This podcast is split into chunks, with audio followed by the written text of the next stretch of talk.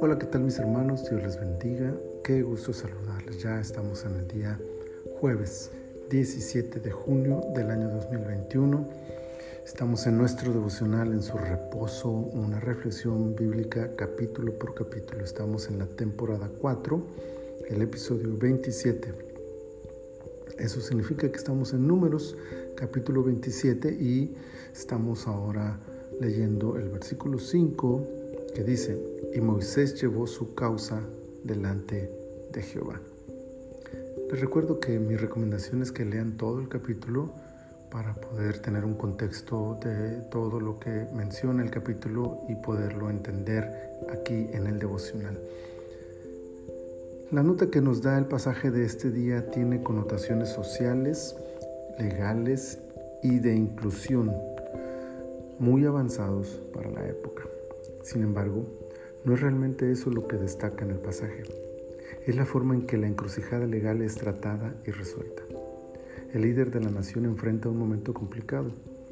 La ausencia de un hombre según el estilo de la época les indicaba dejar de lado a las mujeres de esa familia. Pero este problema, que podríamos llamarle de género, tuvo una solución de inclusión que deja una gran enseñanza. Lo primero es mirar cómo esa causa, ese problema, fue llevado delante de Dios. Vayamos ante el Señor. Él tiene una respuesta para esta crisis social, moral y hasta legal que enfrentamos. Dios da una respuesta que permite incluir a estas mujeres en la heredad que le correspondía a su padre y con eso muestra el camino para establecer una ley que diera a la mujer cobertura legal y derechos ante la sociedad. El derecho a ser escuchadas, el derecho a la heredad, el derecho a la inclusión y a la igualdad. Qué interesante reflexión nos deja esta pequeña frase respecto a los problemas de género que hoy estamos viviendo en nuestra sociedad.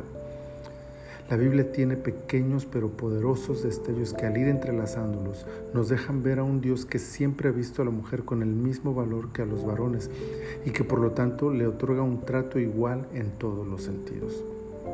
Aunque este tema es cuestión de consideraciones más amplias, podemos dejar este pasaje como reflexión y gratitud a Dios por darle este valor y derecho a la mujer. Igualmente, bien haremos en reconocer esta verdad en su palabra y llevarla a la práctica en nuestras vidas, pues esta es sin duda una forma más en que podemos honrar a nuestro bendito Salvador. Señor, muchas gracias por esta preciosa palabra qué poderosa enseñanza nos dejas y nos emociona saber que tú siempre has estado al cuidado de nosotros. Y también nos deja una gran lección, que cuando tengamos algún problema o alguna situación, llevemos siempre nuestras causas delante de ti. Gracias, Padre, gracias, muchas gracias. Te adoramos y te bendecimos en este día. Por Cristo Jesús. Amén, amén. El Señor les bendiga abundantemente y recuerden, llevemos nuestras causas delante de del Señor.